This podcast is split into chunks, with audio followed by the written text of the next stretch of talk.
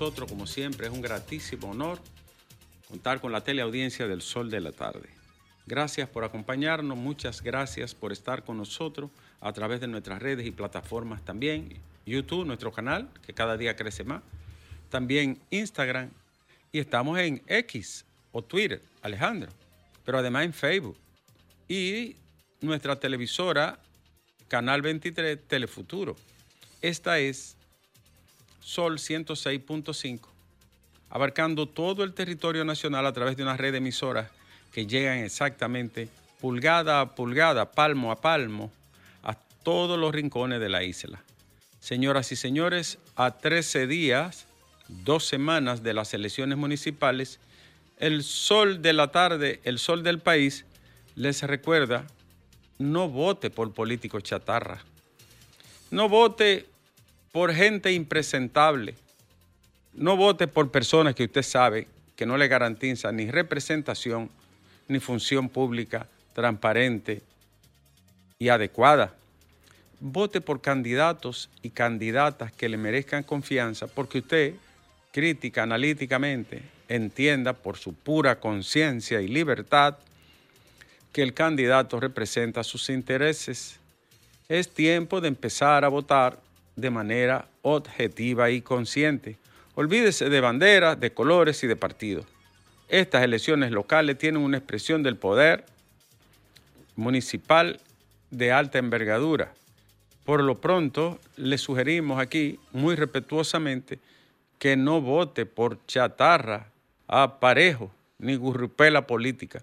Vote por gente que le represente de forma genuina sus mejores intereses comunitarios, ecológicos, ambientales y también personas que tengan los ribetes de honestidad, de transparencia y de seriedad que un representante de la función pública debe tener. De manera que el sol de la tarde estará todos estos días recalcando, ¿no? Alejandro, siempre subrayando de manera eh, muy respetuosa, pero constante, de votar por la gente que merece la pena ser votado, que merece la pena ser marcado. Ese es el mensaje de este inicio de semana cuando faltan dos, solamente dos semanas para las elecciones municipales en todo el país. Otra, otro mensaje que queremos decirle a la gente es que, aparte de la parafernalia, la bulla, los caravaneos, las, las vallas, afiches y el ruido ensordecedor que producen los claxones de la propaganda política y, y de la mercadotecnia, usted tiene una conciencia. Usted tiene una voluntad libre. Usted tiene una estructura de la razón. No se deje arrastrar simplemente por la propaganda y la publicidad. Usted sabe quiénes son meritorios y quiénes no merecen el depósito de su confianza. De modo que, como dijo Julio César, en aquella tarde, Alejandro, de la Iberia, atravesando el Rubicón, Alea Yacta es la suerte. Está echada, Alejandro. Vete y regresa en el sol de la patria.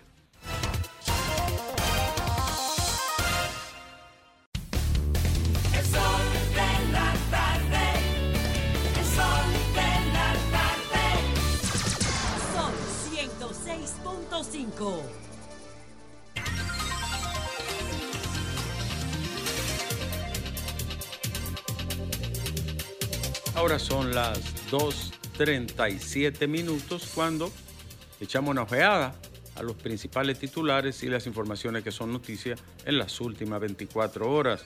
Los hechos que acaecidos aquí fuera del país constituyen hechos noticiosos. Alejandro, veamos la noticia que me ha servido nuestro encargado, el señor Federico Jóvenes, que es nuestro anchor. Tú eres tú, ¿verdad? El encargado de, de la recopilación informativa. Como usted lo indica. director de noticias. Tómalo en cuenta, Alejandra, para los incentivos. Pues se lo merece. se O lo para la cancelación, si está mal. noticia también. No, Funciona siempre. Las informaciones de este día, Alejandro. La Junta Central Electoral informa la suspensión y traslado de su servicio de oficina de juntas electorales de cara al montaje de las elecciones. Es decir, estará concentrada nada más en el proceso. Los demás servicios disminuyen considerablemente. Por lo tanto, la Junta está enfocada en las elecciones del 18 de este mes, que cae domingo, ¿verdad? Cae domingo. Atención, los servicios, por lo tanto, serán disminuidos cuando no trasladados. Señores, en Villavasque, ustedes recuerdan el caso de allá de la peluquería, hace unos años, 2018, 2019, que le pusieron la cosita. Que se salvaron porque la grabaron. Exacto. Pues el sujeto que participó en eso fue acribillado a tiro en su vehículo en la misma comunidad de Villavasque. Parece Pero que el, siguió el andando. peluquero o el que ponía la cosita. El que ponía la cosita. Parece que él andaba en malos pasos, ¿no? Ya. Y la Parece. policía investiga el hecho. Señores, este fin de semana fue de caravaneo en las diferentes regiones del país, donde los principales líderes políticos de los partidos mayoritarios estuvieron apoyando a sus candidatos municipales. Abinader, Danilo Medina y Abel y Leonel Fernández estuvieron en diferentes regiones de la República apoyando las candidaturas municipales de esos pueblos y municipios. Abel estuvo con Danilo en La Vega y también estuvo en San Francisco de Macorís, mientras que el presidente de la República se movilizó junto a seguidores en Dajabón y en Mao en apoyo a los candidatos municipales, en tanto que Leonel Fernández estuvo en la región sur del país. No se detiene, Alejandro, fue un fin de semana de caravanas. Abel Martínez dijo en San Francisco que en la calle hay un grito para sacar del gobierno al PRM, le llamó desgobierno, el candidato del PLD.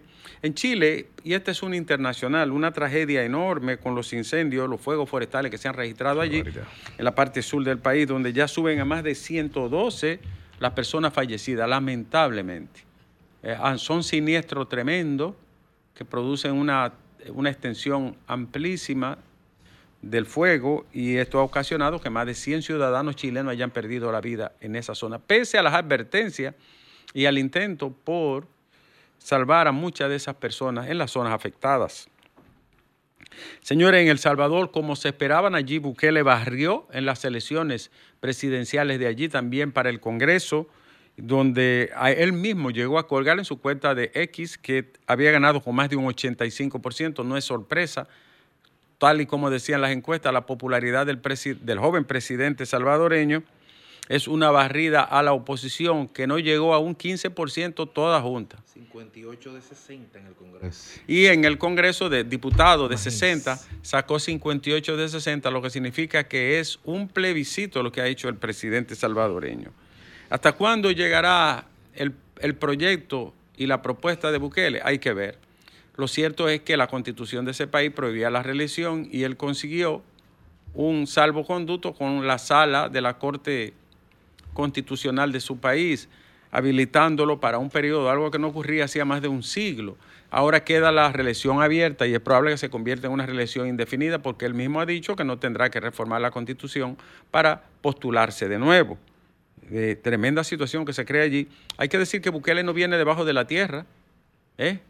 Ni, ni salió de... No un outsider, ¿no? No, no salió. Bukele viene también por el desgaste de los partidos políticos y por la insatisfacción de una población que ya estaba acogotada de la inseguridad propiciada por las maras, por los crímenes, los peajes, el cobro de los semanales, también los impuestos que imponían las maras y todo ese desastre ocasionó que surgiera Bukele, que era y fue alcalde por el Frente Farabundo Martí de Liberación, que debió de llevarlo como candidato y lo que hicieron fue pro- proponer a un viejo ahí cuando el país estaba desconectado totalmente de esa propuesta. Hay que decir que así surgió, no es que salió de la nada. ¿Y qué tú crees que diría Roque Dalton ahora?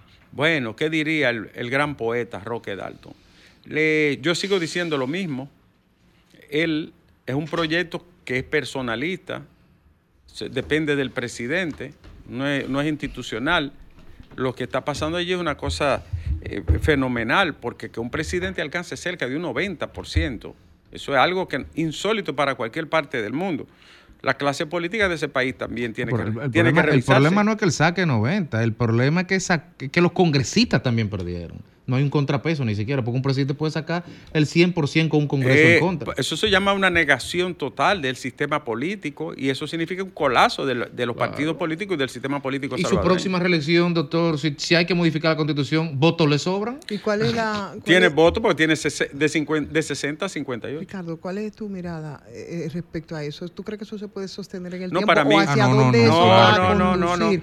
Porque con todos los poderes, ¿hacia dónde va entonces esa Es que cuando el poder se vuelve absoluto, obligatoriamente lesiona.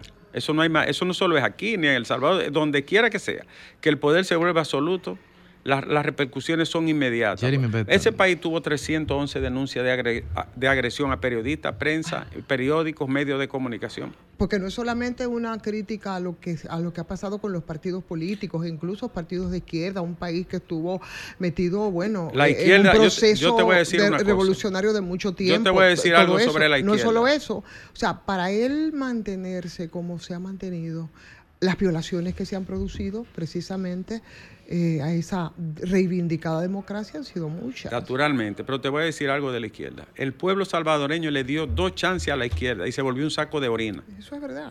Tanto Mauricio Funes, que terminó como un ladrón y forajido corriendo, como el propio Sánchez Serén, no le resolvieron los problemas a esa sociedad. Y esa es la realidad.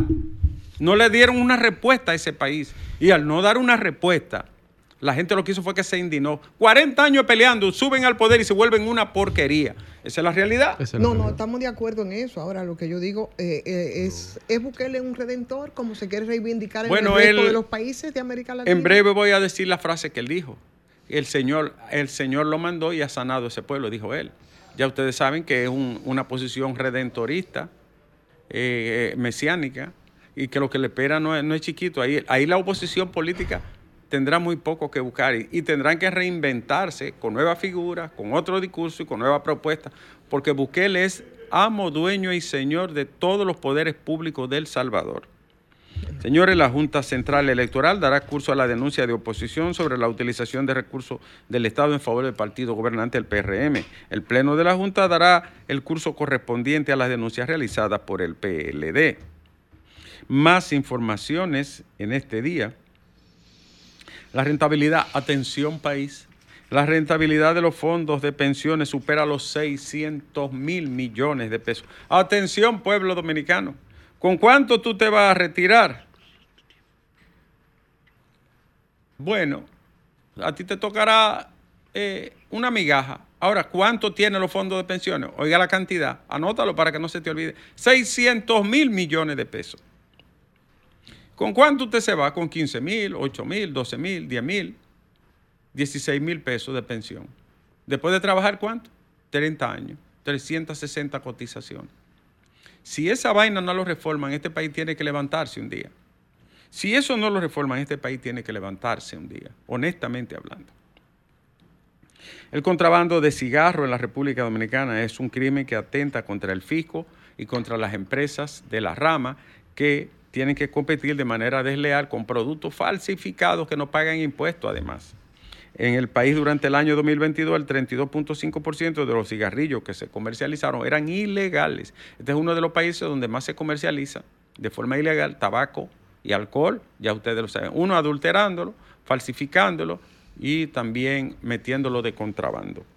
Más noticias, Alejandro. Y es que el gobierno logró superar en enero. Unos 10.669 millones de pesos fueron superávit en este primer mes del año, que como se sabe, siempre es denso, ¿no? Lento para las actividades económicas. Las mineras tuvieron un pobre desempeño en el 2023, incluyendo Barrio Pueblo Viejo, Falcon Bridge Dominicana y la Corporación Minera Cormidón, provocó una caída de las exportaciones de un 3.6%.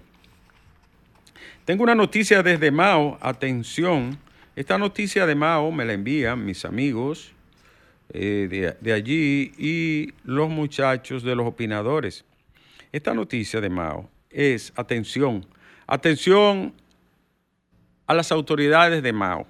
La Junta de Vecinos Unidos por la Paz del sector La Paz, oigan esto, condenó enérgicamente el desorden que se vive en los alrededores del Parque Duarte, el cual está siendo cada fin de semana marcado por musicólogos, discolay, desorden, depravación, hasta horas de la madrugada, bulla, y que muchas veces terminan en pleitos y hasta heridos. Una vez más, hemos llamado a las autoridades y a las personas responsables para poner el orden.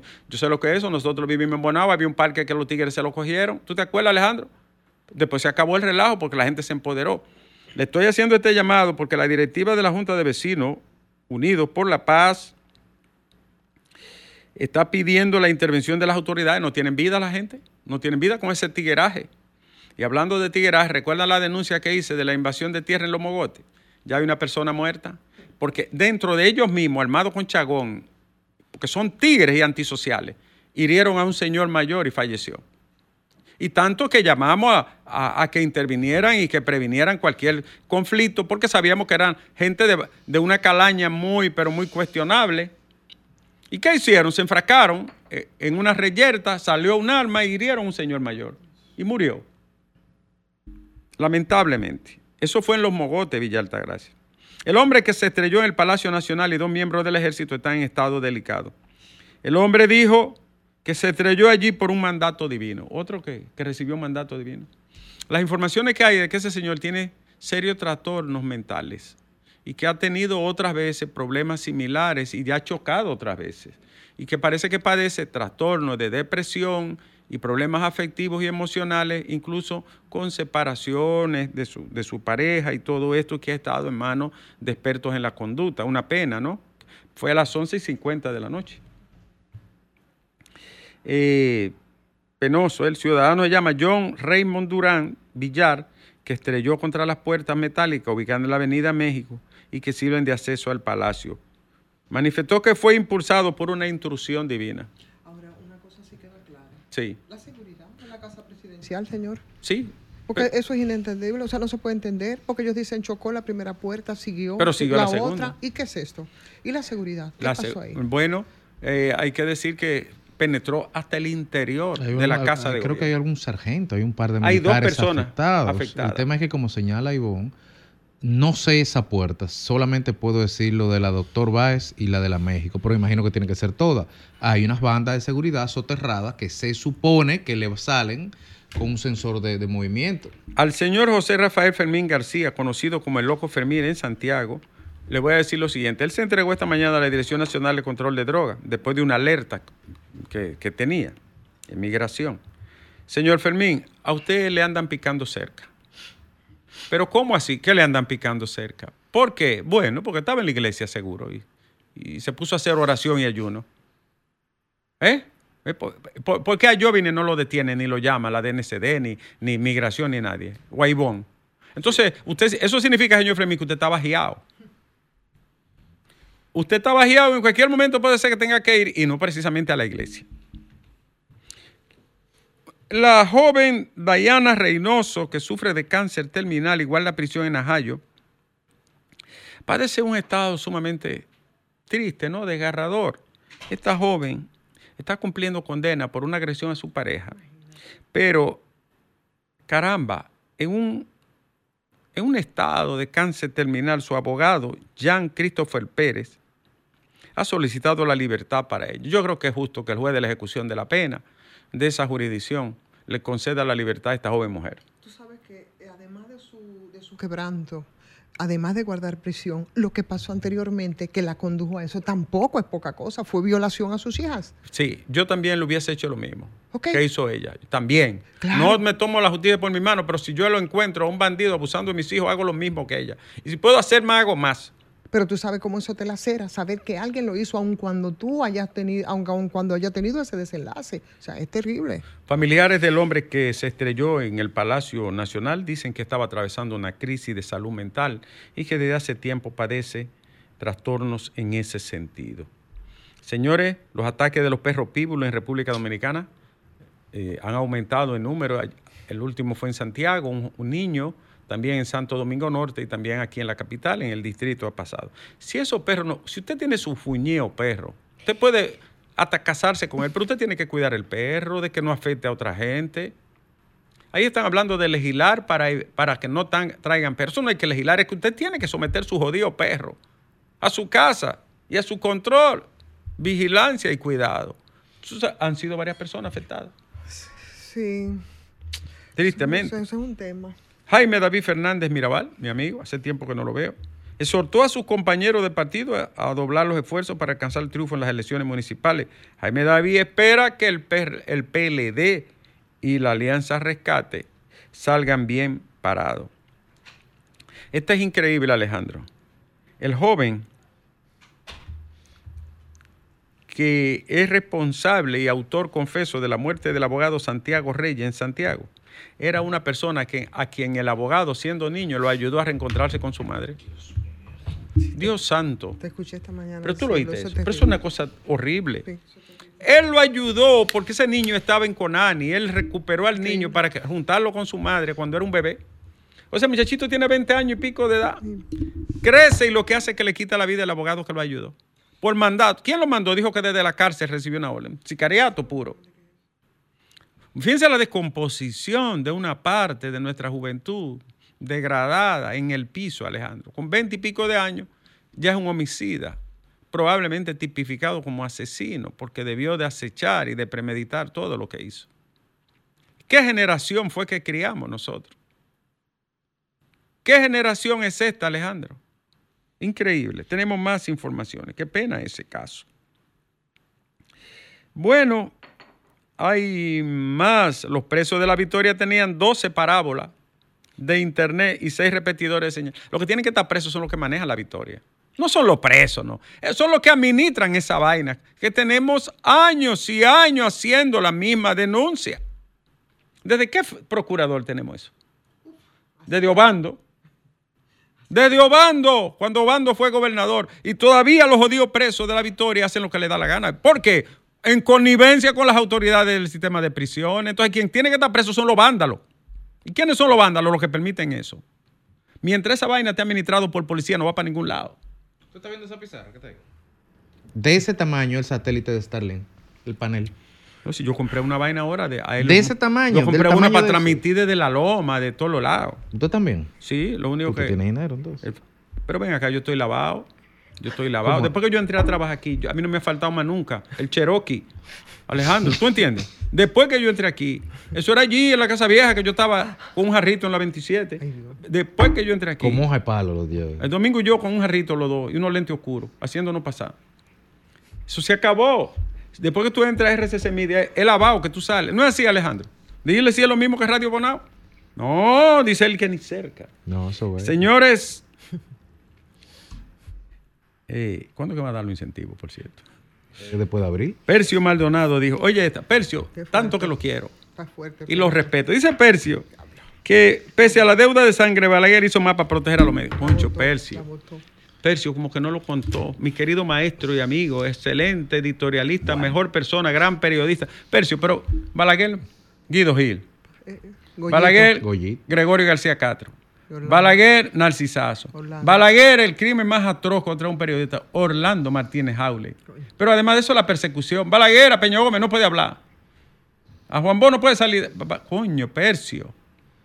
¿Cómo te va a comparar ese monte? cristales a emisoras. Cristales a emisoras. como A Juan Bolívar casi se. Está Eh, a Juan Bolívar para México huyendo. Uchilor amenazado. Coño, Percio. Balaguer fue un troglodista. No solo mató periodistas y desapareció como Guido, que nunca supimos dónde. Los restos de Guido no se sabe dónde quedaron. Bueno, Y Narcisazo. no Y supimos- Narcisazo no supimos dónde está, en el noventa y pico. Concho Percio. No, como no supimos qué pasó con Henry Segarra. Henry tampoco. No supimos, nunca. 30 años Narcisazo ahora en mayo. Así es. 30 años. El, el- ¿Qué día es?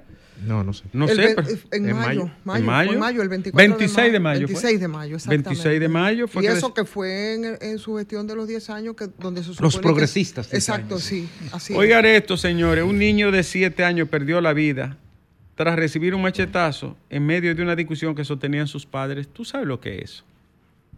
Estaba peleando el hombre y la mujer discutiendo, alaron un machete, se tiraron y, que- y el niño fue a intervenir. Que no peleen. pa-".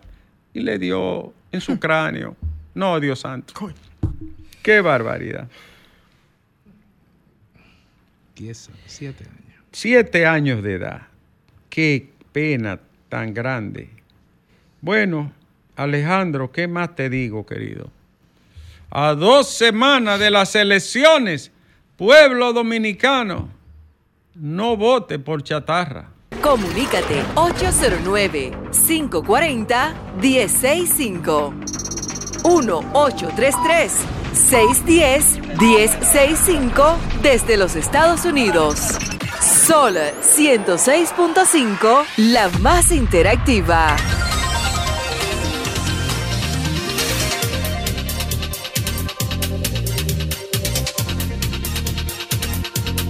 Alejandro, es tiempo de hablar con la gente. En este lunes migrañoso. Pero hay que seguir adelante. ¿Verdad, Alejandro? Sin miedo, sin temor al futuro. Este es el pueblo que habla ahora. Buenas tardes. Hello. Buenas, sí, señor. Saludos, Tonieves. Saludos a Joven, a a todos, a Graemel, a todos. Adelante, Todos. adelante. Desde Georgia, Daniel Santos. Adelante, Eh, don Daniel. Daniel Mire, Santos. Da, da mucha brega, ¿ves? Déjame decirle algo rápido. Sí. Yo oigo a Ivonne en los diferentes medios. Ella no está de acuerdo con lo de Bukele. Pero que ella tenga presente y pendiente que fue el pueblo que votó por él, sin trampa, sin dictadura, pues es muy diferente a lo de Venezuela. Porque nosotros tenemos una simulación de democracia, nieve, en Santo Domingo, que mire, beneficia a muchos que hacen opiniones públicas y a los diferentes partidos, el rojo, el azul, PRM, PLD, PRD, estamos altos ya de esa vaina, mire, prometiendo, prometiendo, prometiendo, a los que estamos fuera, nos tienen aburridos de prometer y nada pasa. Entonces, fue el pueblo de Salvador que votó por Bukele, Sí. no fueron los dirá, porque Sí. óigame, yo prefiero estar pobre y que tenga seguridad, que yo no tenga ni comida, pero en Santo Domingo no es mala ley para los que tienen. Cuando usted reclama en la justicia, lo burla la justicia, y en los hospitales y no tiene cuña, no lo atienden muchas veces. Pase un buen día. Gracias a usted. Buenas tardes. Este es el sol del país. Buenas tardes, ¿cómo estamos? Buenas, señor. Adelante. Qué, wow, qué dichoso, qué dichoso, con usted, usted estando en vivo. Ah, bueno. gracias. Gracias. Cuando usted está ahí, usted son todos buenos, pero usted sube el rating de eso cuando usted está ahí. Yo, Antonio, y te paga un millón de pesos que te dé dos millones. Ah, Antonio, óigalo bien, Antonio, óigalo bien, óigalo Sí, bien. para que usted vaya todos los días. Eh, eh, eh, Ricardo, Sí, señor. una denuncia, mire, yo soy humilde, ciudadano público, yo concho, Ajá. 22 Duarte. 22 Y un Duarte. hombre- Un hombre me para hoy a mí, me pone una multa, y yo digo, ¿por qué me la pone si yo no, no, no me he robado nada? Eso fue el 9. Sí. Lo que me dice que, que Hipólito Mejía se cogió con los guagüeros y con los choferes del carro. Digo yo, ¿pero por qué? Nosotros somos gente que, mire, yo tengo, mi familia, tengo dos hijos. Eso fue en, el- en el esposa. 9, señor. En el 9, y a mí lo que me dice eso, que Hipólito se cogió con, los con los choferes de carro y con la guagua que lo van a sacar. Pero nosotros vivíamos, vivíamos de esto, Ricardo. Lo que quieren es que nosotros traquemos. Que, que- Eh, este- ese, este ese es lo que es un irresponsable y un abusador. Gracias a usted, buenas tardes. Sería bueno que investigaran eso. Atención, díjese, este es el sol de la tarde. Buenas tardes, qué privilegio escuchar la voz de Nieve en vivo. Gracias, mi amor. Buenas tardes. Eh, ¿Cómo está su colega Domingo Páez? Domingo, eh, hablé con él hace tres días, va evolucionando bien, gracias a Dios. Hola, va en su proceso, se va recuperando, es un valiente, tiene un corazón valiente y es un hombre de una bueno, estatura bueno. moral demasiado alta. Va bien, gracias no, a Dios. no, y las bendiciones que le echamos. Y muchas oraciones, claro que sí. Sí, así es. Le habla la Torre de Pantoja, Ricardo. Dímelo, Le mi habla niño. de los candidatos a chatarra. Sí, yo no, no queremos chatarra en, en esta elección. aquí en los Alcarrizos hay dos candidatos a síndico chatarra. Ay, ¿cuáles son? Junior Santos Ay. y Cristian Encarnación. Ay. Tienen, los alcarristos. Ay. Ay. Ricardo Nieves. Yo quisiera usted venga Lleno, a lleno de vaina, de, de fotos. Ay, ay, no, no, de basura, de escombros, Ay. la- las cañadas llenas de basura. Ay, esos, esos, esos sí son unos, unos, unos políticos chatarra. Bueno. Unos políticos que no han hecho nada por este municipio. ¿Y con, qué, con quién estamos entonces? ¿Con quién usted está, mi amor? Ay, no, con el candidato a diputado Jaco Alberti. Ah, pues Jaco, vámonos con Jaco Monte. Me parece que voy a ponerme a yo. ¿Tú te acuerdas de esa canción de Jaco Monte? La, la grabó Fernando Villalona. Fernando Villalona. Que y una parece- ejecución brillante. Wow. Me parece Con 16 años la grabó. voy a ponerme a Por yo. cierto, a toda la audiencia, Ricardo, ya tenemos aquí en, eh, en cabina al doctor Domínguez Brito, que estará, breve. que estará hablando con nosotros en breve. Mi amigo de 30 años. Un hombre- político que no es chatarra. Un hombre decente de la política y de la vida pública. Eh, santiaguero de corazón y buen hombre. Este es el sol de la tarde, diga usted. Buenas, Buenas tardes, Buenas tardes. ¿Cómo están todos? Muy bien, gracias a Dios. Llame todos Qué bueno. Hay que reconocerle el excelente trabajo que está haciendo la institución de Miner. El ahora Miner. Le está, ajá, le está entregando bonos a Miner. los padres. Miner, sí. Sí, Porque adelante. la institución escolar. Miner, Miner. Sí. Ajá, Está entregando los bonos. Bonos de mil pesos para los padres. Bueno, el año pasado lo dio. Eh, sí, en agosto. ¿Y ahora le cuándo lo, está lo están dando ahora? Ajá. Ajá. A través de la reserva. De verdad que esa institución ha sido un éxito. Gracias a ti, mi niña. Este es el sol del país. ¡Oh! 22, querido. ¿Cómo tú estás? Aquí estamos, tengo pocos minutos, pero voy a tener que. Cómprate un paquetico. Oye, eh, No, es que estoy en mala. Oye, oye, Nieves, lo que te voy a decir. Dímelo, hijo. Voy a valorar un trabajo que está haciendo el ejército de la República Dominicana, que es WG. Sí, ¿cuál es? Hay una batida, oye, con los nacionales ilegales. Ay. Que es a todas horas, no importa la hora, los partidos donde quieran, donde quieran. A la gente de WG. Sí. Para que no digan tanto que tanto haitiano hay WG. Hoy están, oye, hoy estamos buscando un haitiano y ambulante en la calle, por un remedio no lo encontramos. Coño, te acabó el paquetico. Gracias, 22. Buenas tardes, este es el sol del país. Diga usted. Saludos, Nieves. Adelante. Caramba, qué hombre tienen ustedes en cabina. Santiaguero 100% y de una familia Distinguida y honorable. distingue la Francisco. ciudad de Santiago. Siempre. Eh, y vea que no soy de su partido, pero los Domínguez Brito aquí en Santiago son gente que no tienen cola que le pisen. Oh, mi hermano, amigo mío, una vez caí yo preso por una huelga y me mandó a soltar él. De una vez. Dijo, cuidado con ese hombre. ¿eh? Oiga. Le debo la libertad. Oiga. Nieves, por otro lado, Quiero cometer un error, pero bueno. yo tengo un programa de radio porque yo soy comunicador Sí, señor. No, ¿De dónde me llama? de Santiago. Santiago. El sábado me llama un oyente dando grito. Digo yo, ¿qué le pasa, señor? Que ahora mismo estábamos jugando dominó aquí frente al Parque Central Sí. y acaban de llegar la gente de Abel Martínez y nos quitan la mesa de dominó. Estábamos jugando dominó, nos quitan la mesa de dominó y querían maltratar. Esto no es eh, se- que sepa la gente, estoy haciendo esta denuncia, Sí, sí, esto no la- es adelante. político, esto no es político. Pero ¿por qué le quitó la mesa si era un juego de domino? Porque no quería que estuviese ahí. ¿Está prohibido jugar domino en el parque? ¿En el parque o en la acera? Que es que precisamente es para eso, Oh. porque es para uno recrearse el parque. Bueno, que llame relacionado al público porque eso es inaceptable.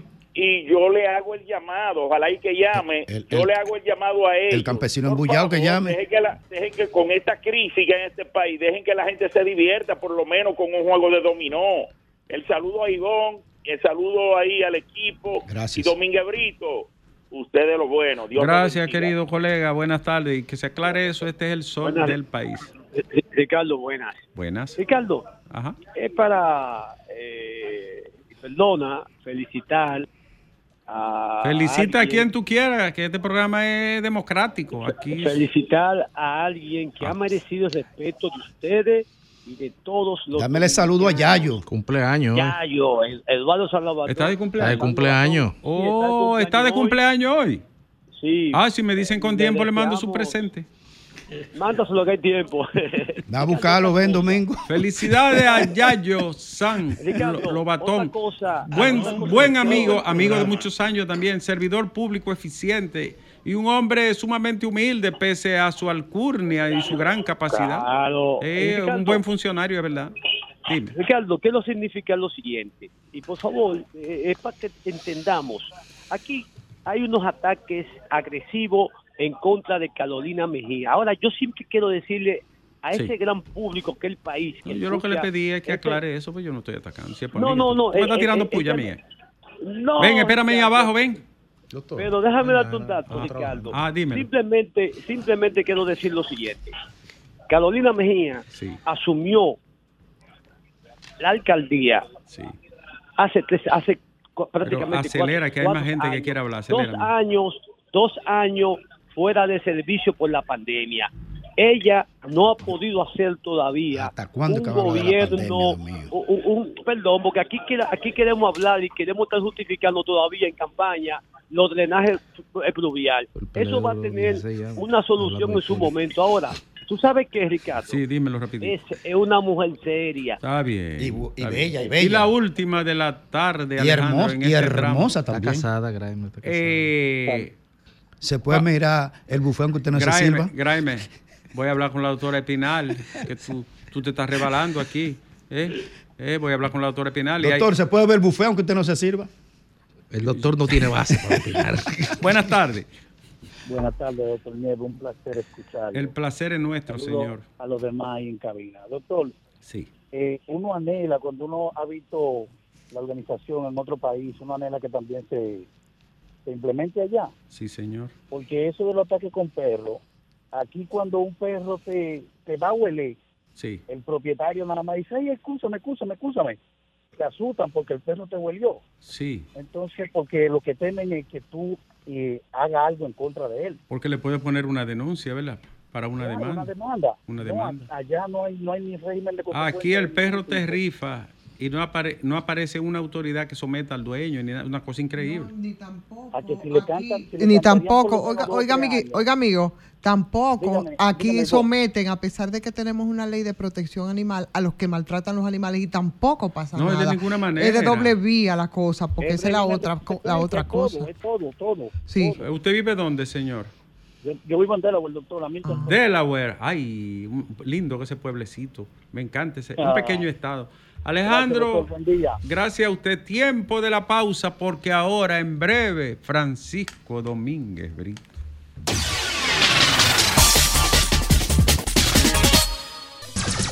Sol 106.5.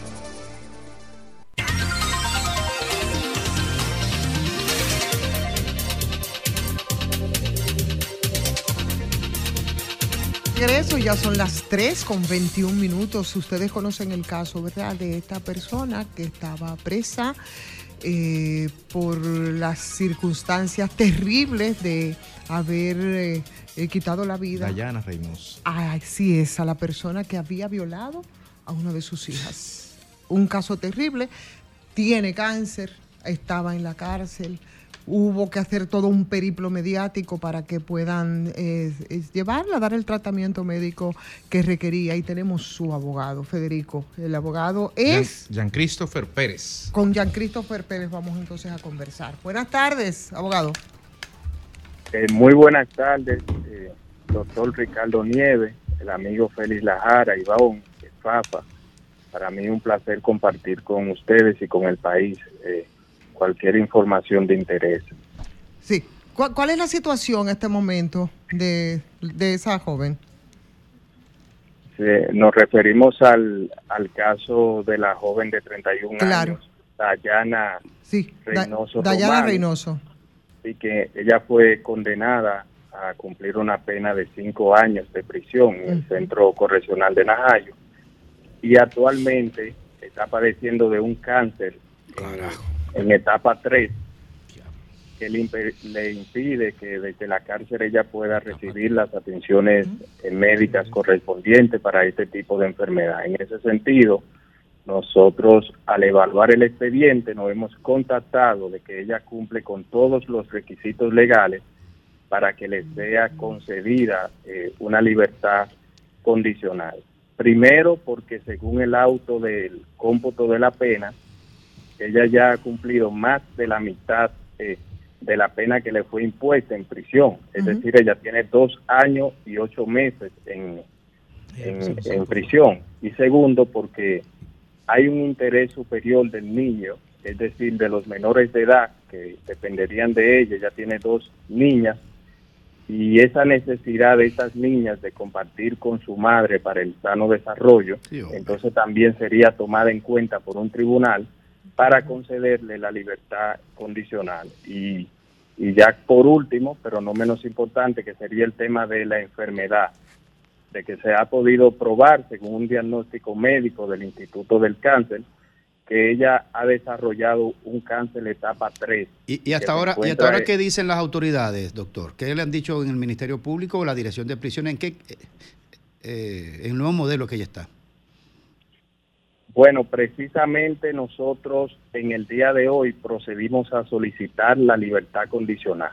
Restaría que este Tribunal de Ejecución de la Pena, que sería el de San Cristóbal, el que corresponde por el tema de que ella se encuentra recluida en Najayo Mujeres de San Cristóbal, fije una audiencia para que se conozca si procedería o no concederle la libertad ¿Con, condicional. con quién están los hijos de ella? ¿Con quién están?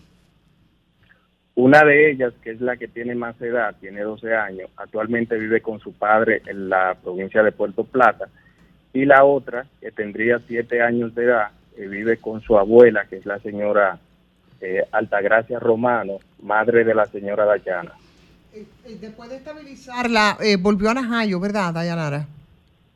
Sí, ella fue, luego de que ella fuera ingresada en el Instituto del Cáncer, ella fue de vuelta a Najayo por un tema de que sus médicos entendieron que era más segura mantenerla eh, fuera del hospital hasta tanto se vayan a iniciar los procedimientos de quimioterapia y de radioterapia que requiere este tipo de cáncer por la razón de que cualquier bacteria que es propia de los quirófanos y de los hospitales, eh, ella pudiera infectarse y entonces se dificultaría la aplicación de la radio de la quimioterapia. La decisión finalmente, ¿quién la tendría en este caso a partir de la solicitud? La decisión estaría a cargo del juez de ejecución de la pena del Departamento Judicial de San Cristóbal, porque ella está recluida en esa provincia. Bueno. Vamos a desear que así sea. Increíble. Así es. Ella, ella tiene casi la misma pena que Bay Figueroa, 5 y él 6. Y el 6, así Y él es. salió antes de, los de los 4. Así es. Y hay muchos por ahí que aunque y, no... hay, y hay gente que se ha robado medio país, está en su casa sentado. Y que no han y sido gente que se ha robado las Y tierras del CEA, la- hay gente que se ha robado los ríos. en este pa- es una, es una vaina de, Esa no señora este reace- sistema, por- re- reaccionó por un Gracias, mandato de la naturaleza, proteger a sus hijos. Por si soy yo hago Carajo. Claro. Oh, oh. Christopher, muchas gracias por además- la gentileza de conversar Además, con en las A situaciones... en sus órdenes y gracias por la invitación. Ojalá y que el juez de la ejecución de la pena tenga conciencia. Ojalá. Alejandro.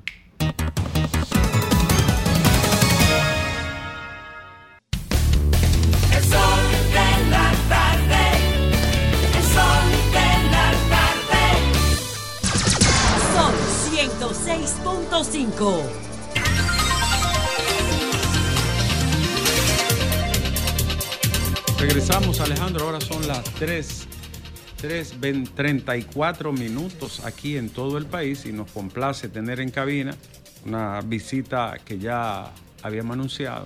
Nuestro amigo querido de tantos años, Francisco Domínguez Brito, dirigente del Partido de la Liberación Dominicana, miembro de su comité político, es procurador general de la República. También fue ministro de Ambiente y también fue ministro de Trabajo.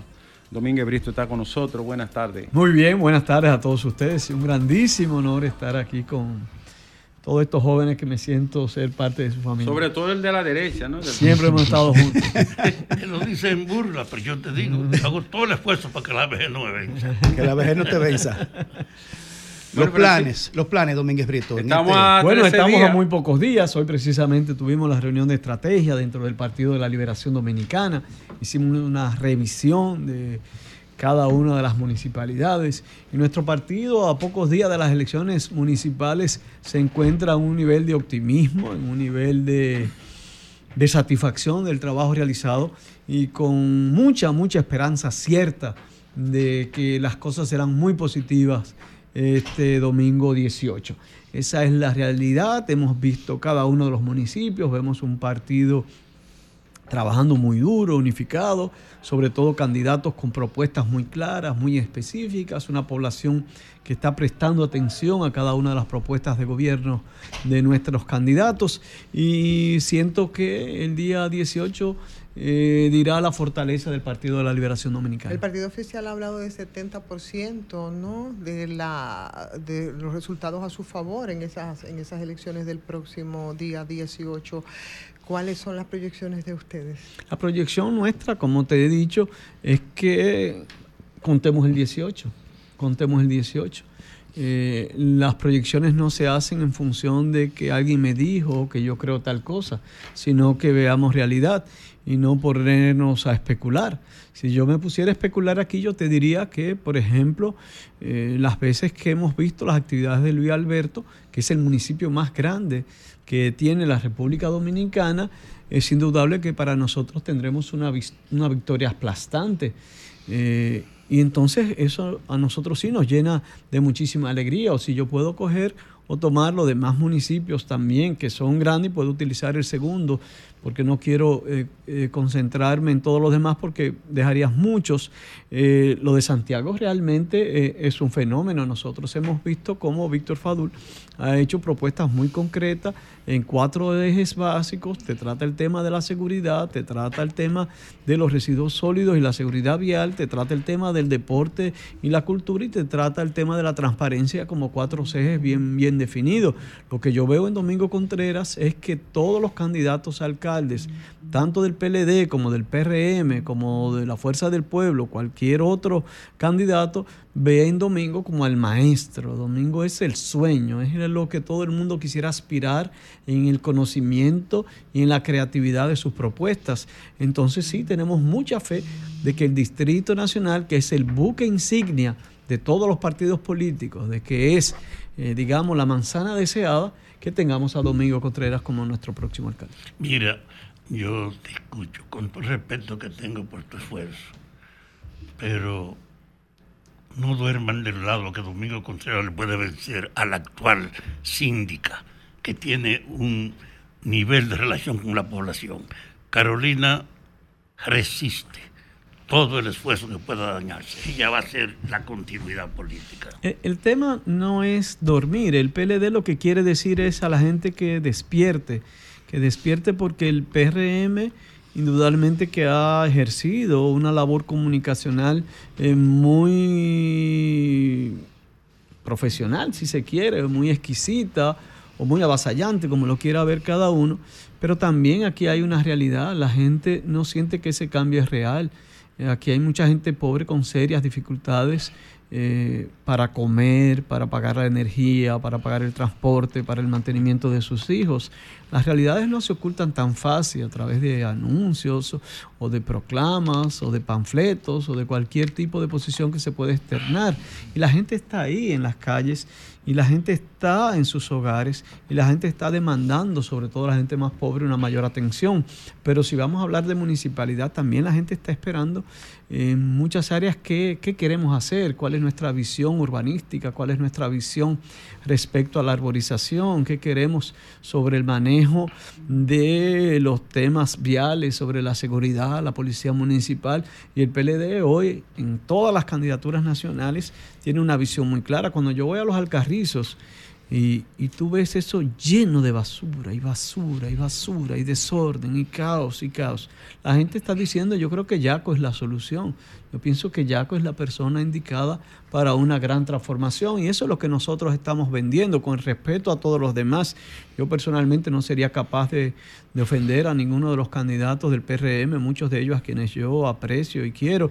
Eh, la idea sí es que mi partido sí tiene una propuesta clara y precisa y nuestros candidatos sí le están diciendo a la población el verdadero cambio somos nosotros de esta situación que hoy te agobia. Francisco, hace, aunque las elecciones presidenciales serán, me parece, 125, 127 días, falta mucho por delante y la política se nutre de, realidades y de azar también. Pero la semana pasada el presidente del PLD, el licenciado Danilo Medina, señalaba que de producirse en las elecciones de mayo, la, estaría encabezado en la segunda vuelta la boleta por el compañero Abel Martínez. Sin embargo, en la mayoría de todas las encuestas, una gran mayoría por no ser absoluto, el Abel Martínez figura en un tercer lugar. ¿Cómo sería posible eso de cara a ese escenario? ¿Están apostando que, el, que febrero dé un, un golpe de tuerca diferente? Mira, cada partido tiene su estrategia y su dinámica de trabajo. El PLD está trabajando eh, para que en las elecciones municipales eh, juguemos el mejor papel, si no el primero, al menos el segundo. Eh, igual estamos trabajando para que eh, nuestro candidato presidencial, Abel Martínez, si no es el primero en mayo, al menos sea el segundo y haya una segunda vuelta.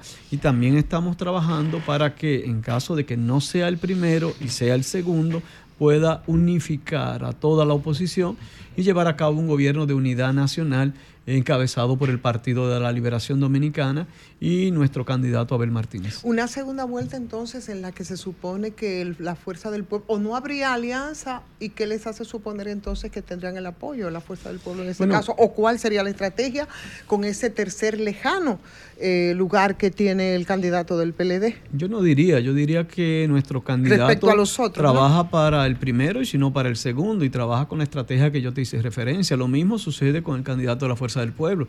Debe estar trabajando con la misma estrategia, es decir, de quedar en primer lugar y de no quedar en primero, quedar en segundo y de quedar en segundo y que haya segunda vuelta de promover él ser el frente opositor. El presidente Abinader está luchando eh, y está cediendo incluso grandes candidaturas como la senaduría del distrito a partidos pequeños buscando ese 5 0.5%. Eso significa que, que ese 50% no está tan claro eh, al nivel de dejar fuera a lo que fue el estandarte y fue la persona que digamos, combatió con mucha efectividad a los gobiernos del Partido de la Liberación Dominicana y ella fue sacrificada a Faride simplemente por ese 0.5%. El presidente Abinader no está claro de que puede ganar en la primera vuelta y, ah, y los hechos son los que lo demuestran, pero él está trabajando para eso. Y si el presidente Abinader no gana, no gana en la primera vuelta, él trabajará para hacer un gran frente y tratará de buscar a todos los sectores de la sociedad civil, de los partidos políticos, para que lo acompañen. Lo mismo hará Abel Martínez, lo mismo ah, hará Leonel Fernández. Magistrado, aparentemente en la capital y en Santiago y la provincia de Santo Domingo, más bien Santo Domingo Este, se ha desatado una guerra mediática. Aparentemente la lucha por esas posiciones están bien, bien peleadas, pero en el caso de la capital se ha centrado el debate y la discusión en base al drenaje y las inundaciones que han causado en su momento personas que han fallecido y han, y han perdido la vida. ¿Cómo usted ve el nivel del debate? Inclusive también usted que fue, que fue fiscal y también procurador, y también el nivel de acusaciones que se han realizado en esta campaña, prácticamente sin respuesta del ministerio y tampoco de los candidatos.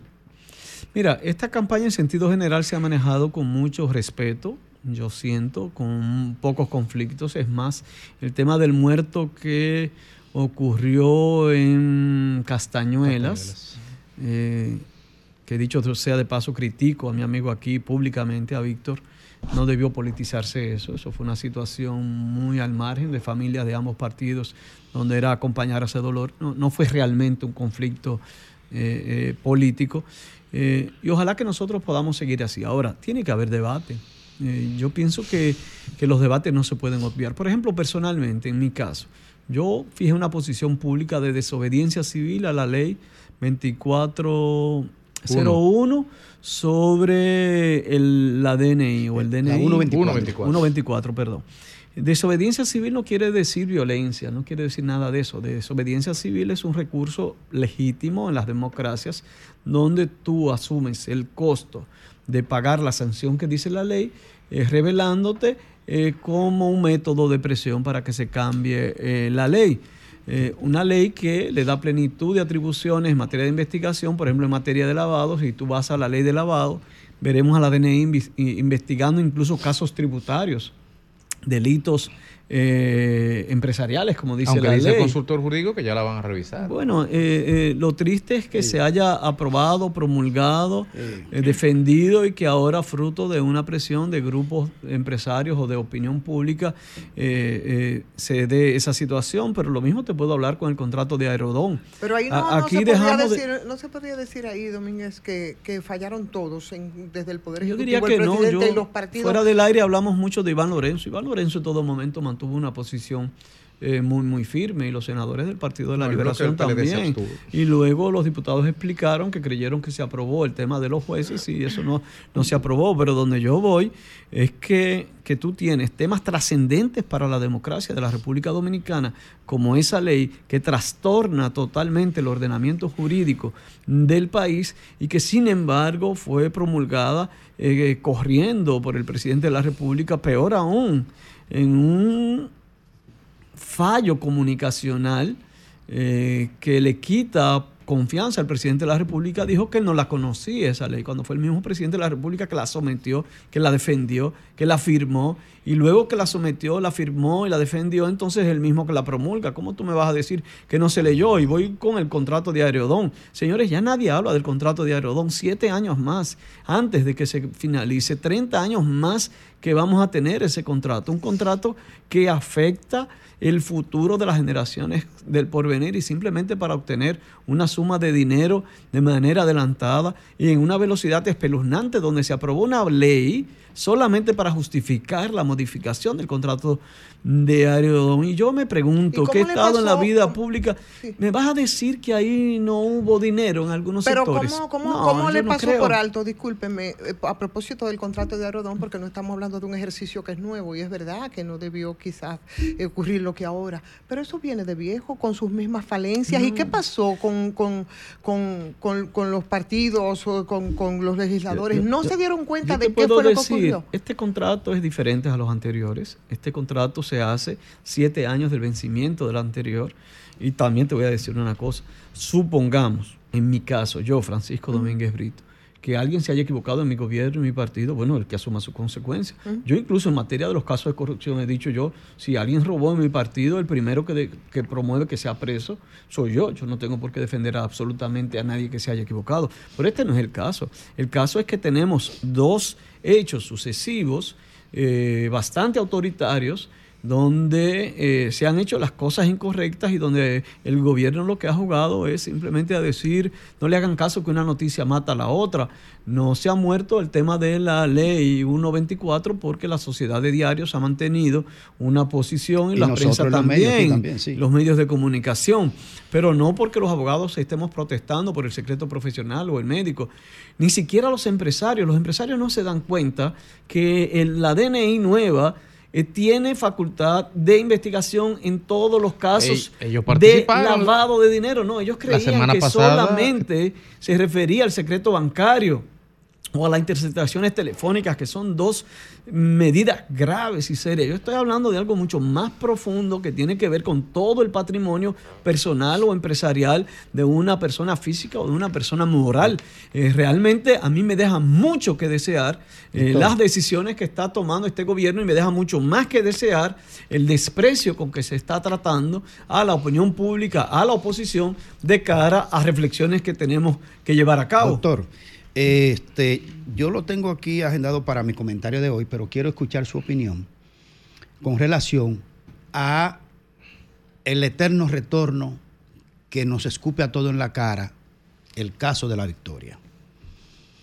Recientemente se descubrió un cableado completo que se metió ahí adentro. Fibra óptica, Una central de fibra generación. Y ahora descubren otras instalaciones de, ¿cómo se llama? 10 Starlink. Sí, o 10 sea, inter- conexión. ¿Qué es lo que pasa, doctor? Que no ha habido ningún gobierno que pueda desmontar la mafia de el la tema victoria. no es la victoria. El tema no es ese centro penitenciario. Y estando la tema ahí conectando los temas. profundo. Conectando los temas, doctor. No, ¿Por tema qué no más se puede profundo. utilizar la, la El tema la es más profundo. Ajá. El tema es la Policía Nacional. Personalmente aquí, en este escenario, con ustedes, cuando hacía propuestas de gobierno, yo decía, si soy presidente, yo haría una nueva Policía Nacional. Eh, esto no, no es con parches. Yo veo al presidente de la República que prometió una reforma policial con un abogado político de los Estados Unidos, el señor Giuliani.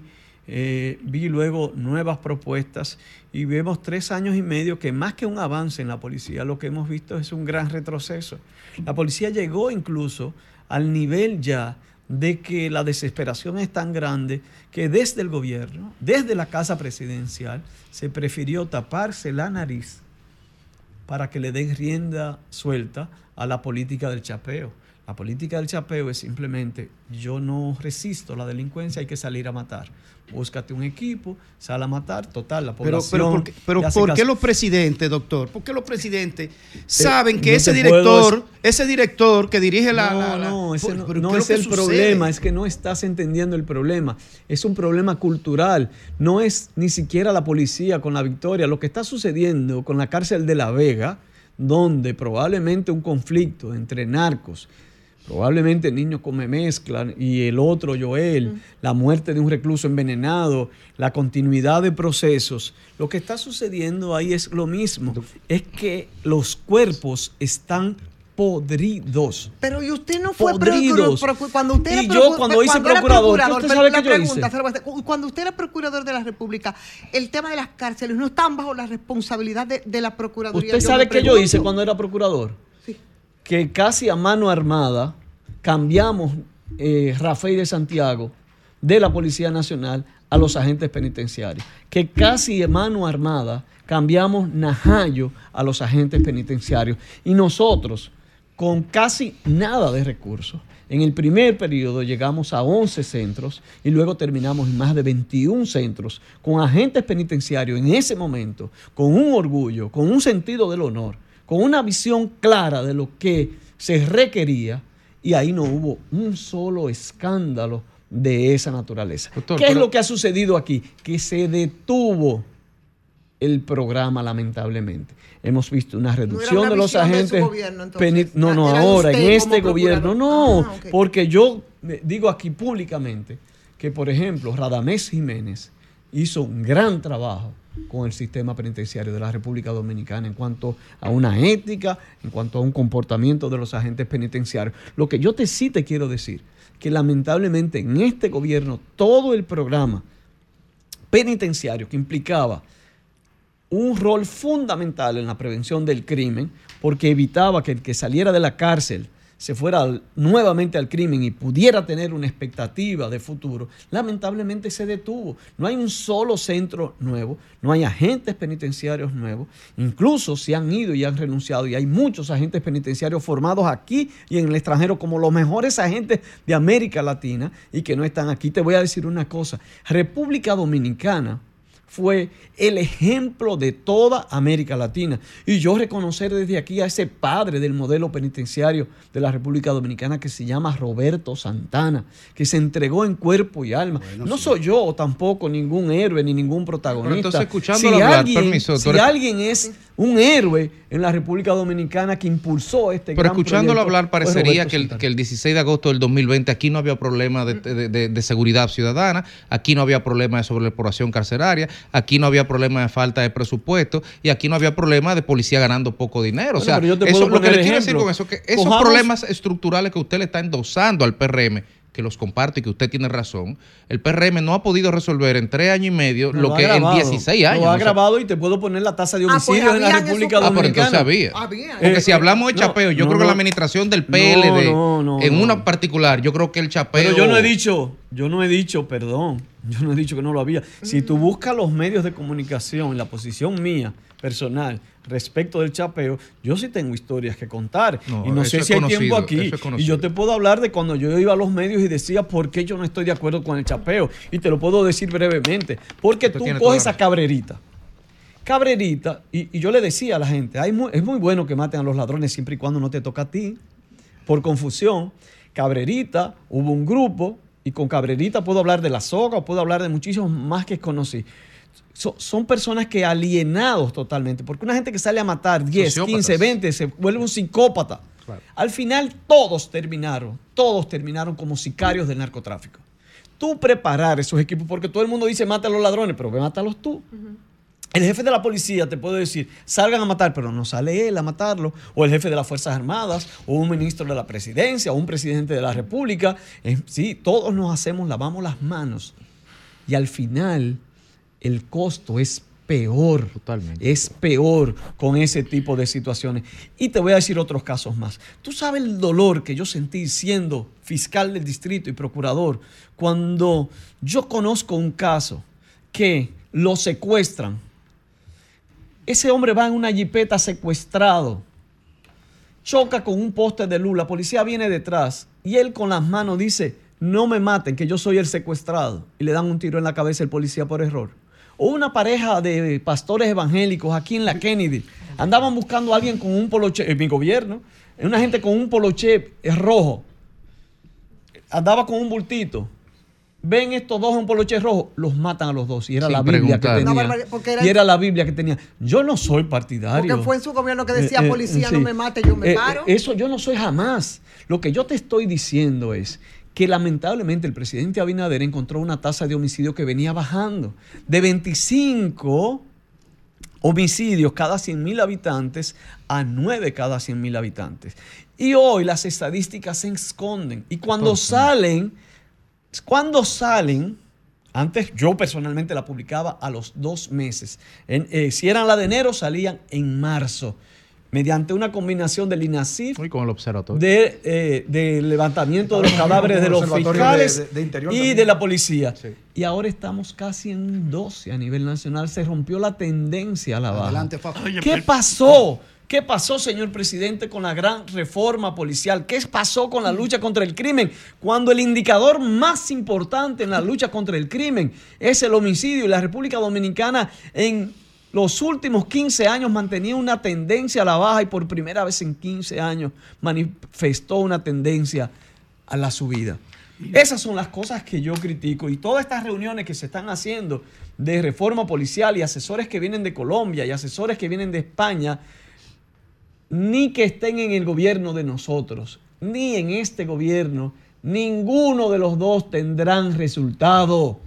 Ninguno de los dos. Si usted no conoce el monstruo por dentro, usted no va a resolver. Hace falta una nueva visión para la seguridad ciudadana en la República mira, Dominicana. oyéndolo a él, tú ves la contradicción. Él está hablando que necesitamos una nueva visión y él es parte de una unidad que se llama rescate del pasado. Y desde ese punto de vista tú puedes defenderte mirando solo ayer. El desafío es acabar con la corrupción imperante. Acabar con la, la policía. A mí me era- encantaría que, se, que, que la corrupción imperante se golpee. Por ejemplo, aquí hubo unos escándalos enormes en el Ministerio de Educación y nadie dijo nada. Aquí hubo unos escándalos enormes en este gobierno, en el Ministerio de Vivienda y nadie dijo nada. Aquí hubo escándalos enormes en Isposdón y nadie dijo nada. Pero- pero- aquí Pero tuvimos escándalos. Yo no he visto un solo caso en perdón, los tribunales. Este perdón. gobierno está tapando los casos de corrupción que son enormes. Y te voy a decir una cosa, Fafa. Te voy a decir algo, y a ustedes también, dos personas serias y honorables. No juguemos a impolutos. No juguemos a que yo soy el santo y te tapas la nariz cuando ves un dirigente del PLD. No, yo soy miembro de un partido de gente que se ha equivocado, pero que en la mayoría de los casos son hombres y mujeres serias, honestas, que hoy tú lo ves a tres años del gobierno con muchas dificultades económicas, pero con una satisfacción de que hicieron la Pero- cosa bien en su gobierno. Permíteme decirte una cosa. Tú haces un análisis reconociendo la podredumbre de la gestión política. Ustedes vienen de 20 años en ese proceso y que ha llegado a una situación ahora que se plantea el cambio. El cambio no es milagroso, ni es un relámpago, es un proceso. Pero es un retroceso. Cuando tú pones No. la ley del DNI y tú le pones al presidente de la República, él, a investigar los casos de corrupción de su gobierno a través de la DNI, para mí es un retroceso institucional. pero- Cuando, óyeme, perdón, cuando tú, la Cámara de Cuentas, que ha tenido tantas dificultades, tú haces unas designaciones como las que hemos hecho nosotros, con una Cámara que lamentablemente ha perdido autoridad e imparcialidad, tú estás haciendo un retroceso. Francisco. Cuando tú, perdón, apruebas el contrato de Aerodón de manera subrepticia y rápida, donde planteas una serie de ingresos que ni siquiera están establecidos en la ley pregunta. de presupuesto, ni mucho menos aprobado esos fondos en la ley del, de- del presupuesto, entonces Pero usted estamos está- en usted desmedro refiere, de la Francisco, Usted transparencia. está refiriendo a la Cámara de Cuentas, que es verdad que ha sido un desastre la que, la que tenemos, eh, es verdad. Pero Fue la Cámara de Cuentas pasada que incluso se le, se le levantó el expediente de Caracol. O sea, es algo que, que- que- que parece como que arrastramos y arrastramos, pero no se nos puede olvidar. Pero, mira, justificar pero nada. oigan una cosa, Ah, hay, que hacer, hay que hacer Cada vez que hay una cosa mala aquí, dicen Mira, que en el pasado pa- también la no, hubo. lo que pasa es que ustedes- Bueno, pero entonces no aleguen que ustedes son el cambio. ustedes son la continuidad de lo malo. No, no, no, pero no, no diga ustedes, porque nosotros aquí, que yo No, no, yo digo, oye, cuando- Ah, bueno, lo, sí, lo- sí, exacto. Metafórico. Pero yo quiero- yo quisiera una preguntita, Francisco. permíteme antes de la pregunta, estaba Sí. oyendo esto. Mira, aquí yo estoy convencido absolutamente de que hemos llegado a un grado de descomposición y degradación del ejercicio de la política que ahora hay que predicar la colaboración para superarla, no la confrontación. Por eso yo apoyo el esfuerzo de hacer un acuerdo para que con relación al caso haitiano y a la policía, que son los dos temas más beligerantes, se logre un esfuerzo colectivo, no de difamación. Y- y antes de óyeme, terminar, oh, pero yo no óyeme, quiero- ustedes encarnan, ustedes encarnan el proceso que llegó a un agotamiento. Parte grande de la política es hacer una campaña contra la corrupción. Que la política que Abinader comenzó se impulse, se esclarezca y lleve a los tribunales efectivamente todas las denuncias que hay. Francisco. De que Ahora, Fafa, antes de ejercer eso. el poder era una ¿Por licencia para aprovecharlo personalmente. Yo lo que quisiera, que exista un debate serio entre los candidatos presidenciales con la policía, con la corrupción, pero que todos podamos decir qué es lo más importante en la Francisco. República Dominicana. La educación. Ah. la educación, la transformación de la forma antes de irnos, Francisco. de nuestra, de que dejemos atrás. Ah, la antes- antes de antes Yo de estoy de irnos, acuerdo Francisco. contigo en un gran consenso Mira, nacional tú eres un hombre de Estado, procura usted es un hombre de, de Estado. lograr los cambios que requiere el país. Usted es un hombre de Estado, pero yo siento con este tema que le voy a preguntar, como que la sociedad se ha hecho indiferente y ni el presidente da respuesta ni la procuradora dice nada. En pleno sol, a finales de diciembre, agentes del DICRIN asesinan, ejecutan a tres agentes de la DNCD.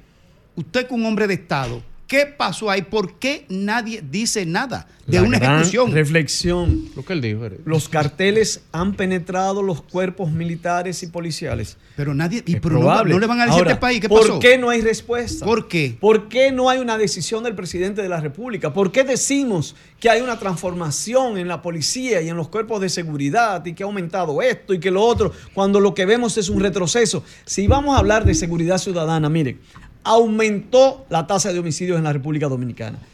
Aumentaron Pero los de sicariatos Estado, Francisco, a ti no te ha llegado ninguna información. Tú fuiste procurador. ¿Qué lo pasó que hemos ahí? visto es un deterioro total. Vayan a las calles los domingos. ¿Por qué los partidos no Nunca antes eso? se había visto tantos policías pidiendo en las calles como ahora.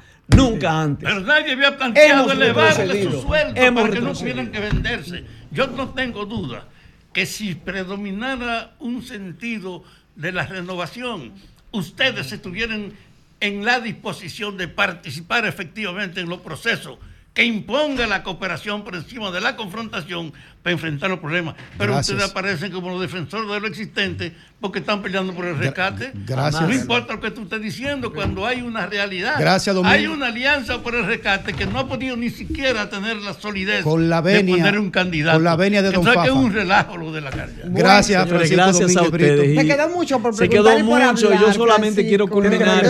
Independientemente de Pero todo. usted vino hoy con pila. Usted Creo, vino hoy con pila. de no independientemente de dejar que todo, creo no. como Fafa que el país necesita unidad, que el país necesita inmediatamente después de las elecciones, inmediatamente quien gane, ponernos de acuerdo de cómo salir de un país de ingresos medios a un país de ingresos altos. Nuestros modelos tienen que ser países como Corea del Sur. Nosotros tenemos que aspirar a algo mayor y no veo ninguna otra manera que no sea la formación y la educación. Ojalá que esto sea un compromiso de una gran estrategia para crecer, para avanzar y que al final entendamos que somos todos dominicanos y dominicanas y que debe haber un debate para ver cómo avanzamos y mejoramos y nunca, nunca ver cómo nosotros retrocedemos. Alejandro. Gracias a ustedes de corazón y A- un fuerte usted. abrazo. A usted, siempre es grato tenerlo. Alejandro.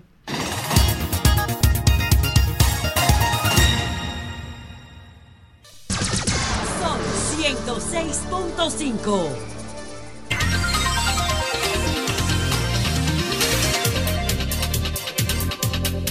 4 y 11 minutos aquí en el sol de la tarde y de inmediato comenzamos con nuestra sesión de comentarios luego de esta magnífica entrevista con el ex procurador general de la República Francisco Domínguez Brito y de inmediato pasamos con los comentarios de nuestro compañero Rafael Fafa Taveras. Miren, este libro me lo regalaron ayer y me puse a ojearlo.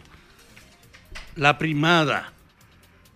Un trabajo que habla del génesis del urbanismo en el Nuevo Mundo, porque aquí fue en este país que comenzó la reestructuración de lo que encontraron los descubridores encabezados por Colón.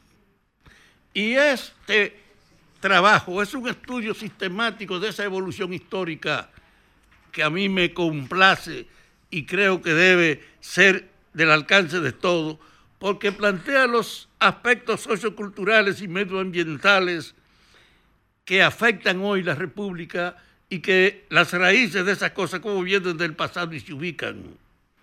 Yo no tengo duda que la problemática sobre el mantenimiento de la realidad territorial de nosotros y de esta ciudad está pendiente. Y este libro es un buen esfuerzo del doctor Mayovanex Suazo, el arquitecto Mayovanex Suazo, que trabaja en el ayuntamiento y que anteayer y ayer yo pude hablar con él. Y le quiero decir que yo iba con la intención de ver un problema real. En el ayuntamiento hay una práctica en evolución, es el desenvolvimiento más visible de toda la práctica política que estamos criticando. Y ahí en el ayuntamiento, en el ayuntamiento, es evidente que hay una reducción en este ayuntamiento, hay una reducción de aprobación de los proyectos y antiproyectos, que antes eran 90 días y ahora son 32, para que no nos quedemos solo en la queja, sino que exijamos la solución del mismo. Que nosotros sabemos que el 25, 2.8 de cobertura territorial se pasó de 42 al 78 en las atenciones que hace el ayuntamiento de hoy que este ayuntamiento rescató 28 viviendas que eran propiedad del Estado con un valor patrimonial arquitectónico, con elaboración de pintura popular y la recuperó. Que firme el acuerdo de fundación de Metrópolis para la implementación del proyecto de desarrollo urbano de Santo Domingo, no para la improvisación, sino para la previsión organizada. Que a eso ha hecho anteproyectos aprobados una obra paralizada y un inmueble de valor patrimonial, que registró cada obra construida y aprobada por la Alcaldía del Distrito Nacional en archivos de la dirección y que la primera vez que se registraron en 20 años, eso nunca se hacía registrar las construcciones, que ha actualizado todo el departamento de planes y normas, que la cantidad de paralizaciones, la mayor en los últimos 25 años, del distrito y de la gestión, el mayor avance. Y sobre todo esto que voy a decir, récord de mayor cantidad recaudada por el ayuntamiento en el 2022 y en estos tres periodos. Los ayuntamientos del 12 al 16 y del 16 al 20, la suma de los dos que recaudaron es un poquito menor de esas dos recaudaciones que la que ha recaudado este ayuntamiento, el doble de ellos dos, usted puede pensar lo que quiera. Es mala gestión, mala administración o falta de ética. Yo no quiero meterme en ese juicio, pero creo que es inmensamente llamativo el hecho de que usted se encuentre que ese ayuntamiento nuestro ha acortado el tiempo de las demandas en los problemas que se le plantean ha tenido una visión y un plan general en grado tal que ha impuesto algo que no existía en el control y fiscalización de las obras y de los procesos. Y por el otro lado, ha generado esto, recaudar en tres años el doble de lo que hicieron los que le antecedieron. Hay una vida evidente que te dice, ahora la política hace que se luche por el poder al margen de la conciencia. Yo quiero decir aquí a fondo, Carolina, esa síndica, ha hecho un esfuerzo innovador dedicada plenamente a eso. Y yo creo que al país le conviene su continuidad porque ella está ofreciendo realizaciones que no se cumplieron nunca. Yo estoy pues con Carolina, así como estoy con Mireya Mazara de candidata regidora, porque parto de que ambas tienen una conciencia de entrega al trabajo, que no tienen ninguna colaboración con la corrupción y que son personas altamente confiables a nivel individual.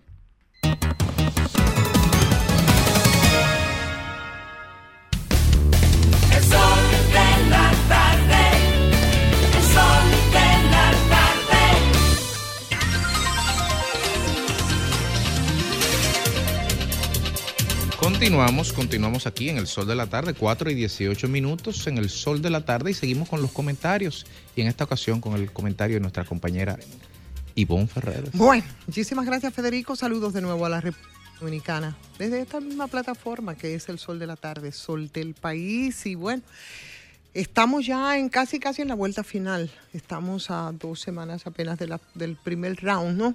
que son las elecciones. A 13 días, ¿verdad? Bastante cerca, que es el primer round, ¿no? De, esta, de estas jornadas que nos toca a nosotros, la de mayo y por supuesto las municipales que serán eh, ya ahí muy cerca, muy cerca. Y por supuesto el activismo que vemos todos los fines de semana. Yo reflexionaba hoy escuchando todas las intervenciones de los líderes políticos apoyando a sus candidatos a lo que tienen todo el derecho. Y yo me preguntaba, ¿dónde están las propuestas? Eso que nosotros queremos que sea una alternativa de depuración de la gente en estos momentos en el que tienen la oportunidad de escoger, de elegir distinto, ¿no? Que qué bueno que es distinto, ya no por arrastre, a sus candidatos a ocupar cargos municipales y cargos legislativos. Pero la verdad es que a 13 días, como bien dices, Federico, eh, que faltan para que se celebren esas elecciones municipales, a mí no me gusta para nada el tono de los comentarios de los candidatos, de sus rivales. Comienza a subir de tono, incluso con algunos matices eh, de, de- de violencia que a mí me resultan preocupantes. Eso, mucho más allá, por ejemplo, de la convocatoria que hubiese sido muy sano y enriquecedor para que se den los necesarios debates. Por ejemplo, en el caso de las elecciones municipales, había un grupo de medios en el que está incluido RCC Media, Radio Televisión Dominicana, el periódico El Nuevo Diario. Nunca pudo, imposibilitaron hasta lo último para que se diera ese, ese debate de propuestas, ¿no? De programas, ¿no? que yo creo que ese ha sido, ha sido más bien el detonante para esos matices de violencia que hemos visto en los últimos días. Y cada nota que llega y cada cosa que dicen traen, de- traen como aditamento unos epítetos que yo pienso que eh, lo que denota es inmadurez política. Entonces, uno podría pensarse el nivel del debate debería de ser mínimamente más elevado ya en este último tramo, porque aquí en República Dominicana, señores, que no es, el no es un caso excepcional, lo vemos incluso en, en países tan desarrollados como Estados Unidos, pero aquí, aquí eh, eh, en los últimos tiempos yo creo que hay una ausencia, hay una ausencia de propuestas, ¿no? Hay una ausencia de nivel de ese debate. Y en vez de escuchar ideas, que es lo que la gente quiere, en vez de escuchar planes, en vez de escuchar propuestas concretas respecto a estos cargos, justamente en momentos en los que se ha cuestionado y criticado tanto a los que han ido a ocupar puestos en, primer, en el primer poder del Estado, como es el caso, por ejemplo, del Congreso Nacional, eh, los aspirantes a esos puestos se limitan a decir lo malo que tiene el otro, o lo mucho que se robó, o lo mucho que se estaría robando, eh, o, lo- los altos precios en los alimentos, en los medicamentos, las carencias y demás, como si nosotros eh, se tratara de varitas mágicas, ¿no? Para resolver. Sin embargo, no hay esas propuestas necesarias y los políticos dominicanos tienen que entender, yo pienso, una buena parte que las formas de hacer políticas hay que cambiarlas y no es porque uno piense que eh, tienen una visión distinta, sino porque ya la gente tiene una mirada distinta, es más crítico, está observando más de cerca y aunque a veces parezca que se suma a esa orquesta, ¿no? De, como dice mi amigo Greimer, vaciedad que no es otra cosa, y de banalidad en el discurso, no necesariamente es así, señores. Yo no sé si, como dicen, como dicen y repiten algunos, que el que más insulta, el que más grita, el que más utiliza epítetos, el que, el que está más perdido, pero yo creo que no se trata de eso. Yo creo que ya a estas alturas nosotros debemos de alcanzar esa madurez política y eso precisamente en momentos en el que, por lo menos desde mi punto de vista a nivel personal, pienso que los partidos políticos están en una situación complicada, sino casi de crisis. Ese nivel de debate debería de elevarse. Esas, esas propuestas eh, a la población que aun cuando se suma a la orquesta de el clientelismo, ¿no? Barato a veces, yo creo que está viendo con ojos más críticos. Entonces, cuidado con eso. Definitivamente, apenas a 13 días ya de las elecciones, señores, vamos a ver qué es lo que estamos proponiendo a la gente. ¿Por qué nosotros debemos votar por tal o cual candidato, mucho más allá de epítetos, de insultos intrascendentes que yo no creo que los lleven a ninguna parte. Señores, es momento ya definitivamente de cambiar las formas de hacer política.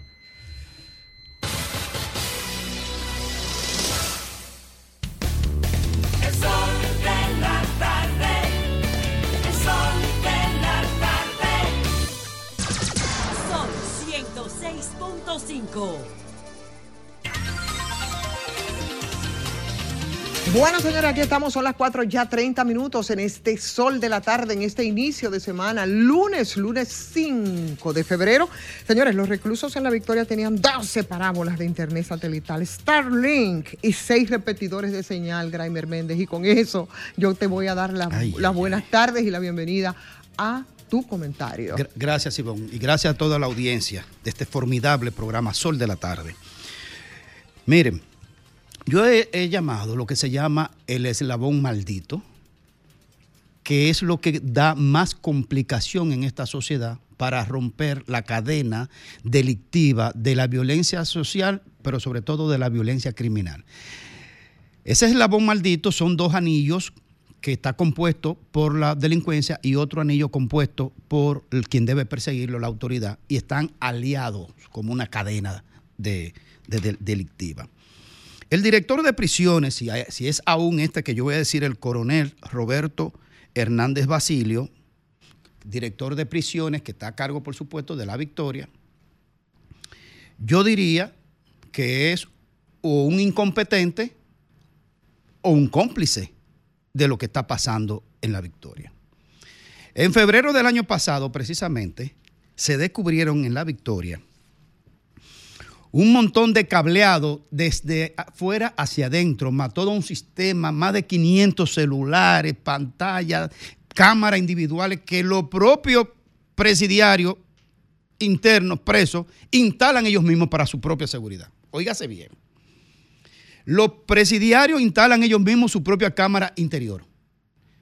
¿Por dónde carajo entraron todo ese cableado, todo ese sistema, todo ese equipo, si no es con la complicidad o la incompetencia de quien está al frente, que ya debió renunciar, el coronel Roberto Hernández Basilio, o ser destituido de alguna manera, porque precisamente, de nuevo, vuelven a encontrar entonces ahora todo, todo un, un entramado.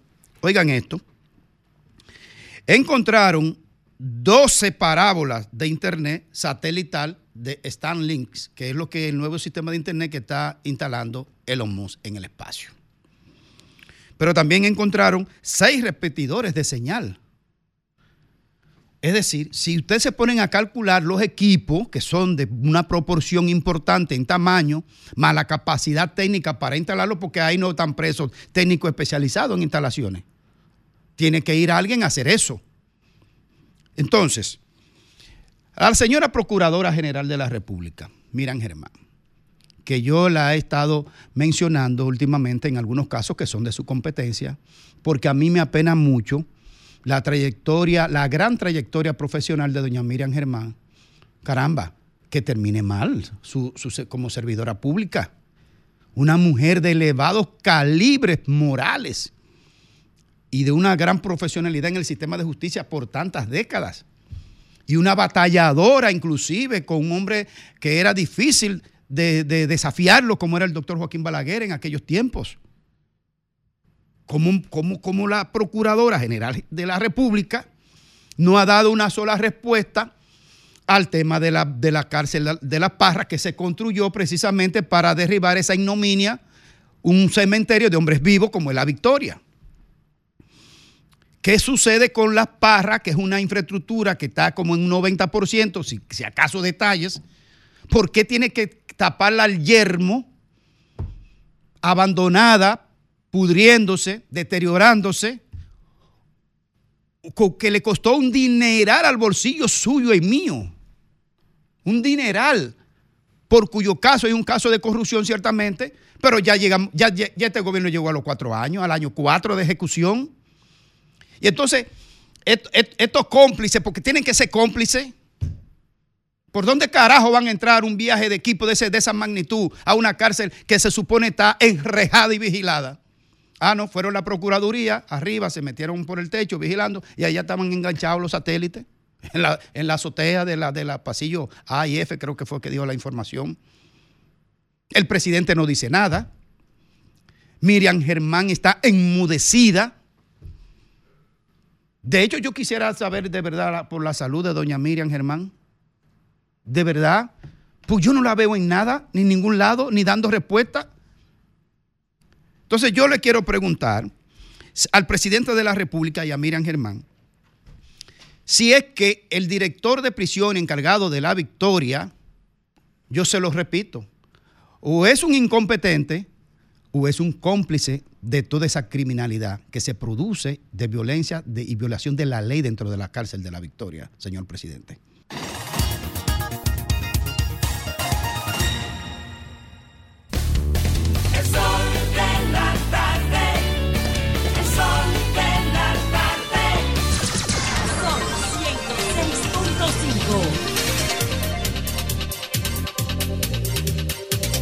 Señores, bueno, bueno, aquí estamos de regreso y ya alcanzamos las cuánto, las 4 con 30 y Dios mío. Y esto- esto no 37. deja verte para- ¿Cuánto es? 4 y 37 Las 4 y minutos. 37, no es que estamos cegados, señores. Hubo, re- hubo ayer elecciones en el Ecuador. Eh, y bueno, a pesar de que la principal. Salvador. En El Salvador. La principal imposibilidad que tenía para la reelección era constitucional, pero bueno, parece que ya eso va para largo. En fin, nosotros tenemos aquí al director Félix Lajara de. un- Sí, de tenemos un- con nosotros al buen amigo del Salvador, Ic- Iqmal Batres. Él es jefe de información del noticiero Hechos del canal 12 del Salvador y con él vamos a conversar en estos momentos. Por supuesto que sí. Buenas tardes. ¿Qué tal? Muy buenas tardes. Un gusto saludarlo y por supuesto a su audiencia del Sol de la Tarde. Muchísimas gracias. Nos gustaría como que una, para empezar una panorámica de, de- de los resultados de la, y perspectiva, por supuesto, de la consulta de las elecciones ayer en El Salvador. Sí, a ver, hay todavía no se han oficializado los datos, eso hay que dejarlo claro. Tribunal Supremo Electoral, que es quien maneja, organiza y lleva a cabo las elecciones, no ha oficializado datos. Nadie oficial ha dicho los datos. ¿Por qué? Porque se habrá, se van a abrir las urnas, el 30% de las urnas de la elección presidencial. Ayer se, se desarrolló elección presidencial y elección para diputados en la Asamblea Legislativa, para que lo conozcan, algunos lo llaman Congreso en otros lados, ¿no? Eh, así que se van a abrir 2.547 paquetes electorales para definir los resultados de las elecciones presidenciales. Sí hay actas escrutadas, sí hay... Boca de urna. datos, eh, sí, todo eso. Entonces, eh, que por cierto hay una página y se las digo, es, es para que ustedes... Colega, pero ¿eso es así habitualmente en las elecciones del Salvador o es que hay un- una modificación en el procedimiento? No, se hizo una modificación al procedimiento en la legislación el año pasado donde un conteo es un poco más matemático, ¿no? Pero para no entrar en eso, generalmente siempre es así, siempre hay inconsistencias, siempre hay denuncias. Ayer en diferentes centros de votación no había conexión a internet, no había papel para imprimir actas, entonces hubo un cierto eh, atraso y fracaso, por así decirlo, en algunos puntos donde no se conocían. Sí, ¿y de, dónde, de dónde sale entonces la información que públicamente el presidente Bukele se ha prácticamente proclamado ganador con el 85% de los votos? bueno, él, él sabrá, él tendrá su... todos los partidos políticos tienen su mecanismo de boca de urna, como usted decía, para conocer un poco. Obviamente tiene gente de su partido en la Junta de Receptores de Votos y ellos van haciendo un conteo y lo pasan. Así que seguramente por ahí irán los datos que, que ha compartido. Pero bueno, pero lo- la- incluso agencias de precios internacionales así lo han propagado. El organismo comicial entonces allá en este tipo de, de- de casos no interviene, no, o sea, eso eso se puede hacer así nada más porque de- ev- evidentemente que no es legítimo, ¿no? El- eh, en todos los países que conocemos siempre se proclaman hasta dos ganadores y esperan eh, la, la postura ¿no? del Tribunal Supremo Electoral, que por cierto el escrutinio final, final, la ley dice que tiene que iniciar 48 horas después. Todo lo que está ahorita es preliminar, pero les voy a dar algunos datos para que más o menos... Del 100% de actas se llevan el 70.25% y estos son datos del Tribunal Supremo Electoral todavía no consolidados, pero sí preliminares. Nuevas ideas, el partido de Nayib Bukele lleva un millón de ese 70%, de ese 70%, un millón seiscientos sesenta y dos mil trescientos trece votos a favor.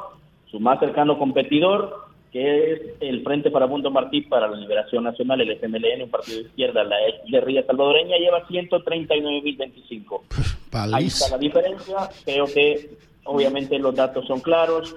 Bukele estaría reeligiéndose a pesar de todo el dilema tanto político y jurídico que hay sobre la reelección, pero eso es así. Eso, Eso, se resolvió ya, colega. El tema que por aquí todavía. de- yo, particularmente, creo que Bukele es un presidente de facto, eh, da- dado que se violentó la constitución. ¿Qué se dice en la, en la argumentación jurídica de esa reelección? La argumentación jurídica es una sentencia de sala de lo constitucional, un tribunal de cierre, el máximo intérprete de la Constitución de la República, y avaló eso. Y las resoluciones de sala de lo constitucional, aunque favorezca a algunos y algunos otros no, se- son de obligatorio cumplimiento. Y Mark, tú Ya señalabas, hay bastante data sobre eso. gracias Iván, y tú señalabas que no se han abierto las urnas presidenciales, pero pregunto, más sin embargo, las legislativas sí. ¿Cómo no? ¿Cómo no? A ver, le voy a explicar para que quede claro. De todo, ayer hubo dos elecciones, la de presidencial y la legislativa. Lo que van a hacer es abrir el 30% de esas, que son, estamos hablando, ¿por qué 30%? ¿De cuál de las Porque dos? ¿O son paralelas? el 30% de las presidenciales. ¿Por qué? ¿Y las Porque legislativas se abrió? el- sí, sí. El, O sea, el, el 58 de 60 es oficial, por Ah, no. decirlo de alguna forma. lleva 70% escrutado, se van a abrir el 30% para garantizarnos y para terminar el proceso. Ya. Las legislativas, esto, este dato es importante, se van a abrir todas. Muy bien, muy bien. Sí, sí. Bueno, Todas las urnas. Ok, ok, pero mucho más allá, es un hecho ya que, que Bukele y a nadie sorprende, va, va- ganaría esta, esta, estas elecciones, este torneo del día de ayer. Más allá de esto, Claro. Igmar, a mí me encantaría un- un- brevemente, porque estamos contra el tiempo, una perspectiva tuya respecto a lo que pasaría en, en- en El Salvador a partir de las imposibilidades primero que tenía a nivel constitucional para la repostulación consecutiva y por supuesto el hecho de que también aparenta que ganaría la mayor cantidad eh, legislativa. ¿Qué es lo que espera? Porque hay muchas especulaciones en ese sentido. Pues lo que se espera es, y lo que decían, lo que se decía era que va a seguir con el régimen de excepción, una medida eh, precisamente extraordinaria para eh, buscar a las personas que cometan ilícitos, especialmente los pandilleros, y tiene que cumplir en todo caso lo que falta y lo que dijo, ¿no? Y las peticiones de la gente. ¿Cuáles son las peticiones de la gente ahora que la delincuencia ya no es un, ma- un problema mayor? Economía, empleo, creo que esos serían eh, los retos y por supuesto vamos a esperar, ¿no? Los de la Asamblea Legislativa, que es si tiene una mayoría abrumadora, son 60 escaños que se van a elegir en el Congreso. Las encuestas daban que Nuevas Ideas tendría entre 55, 56 a 58 diputados.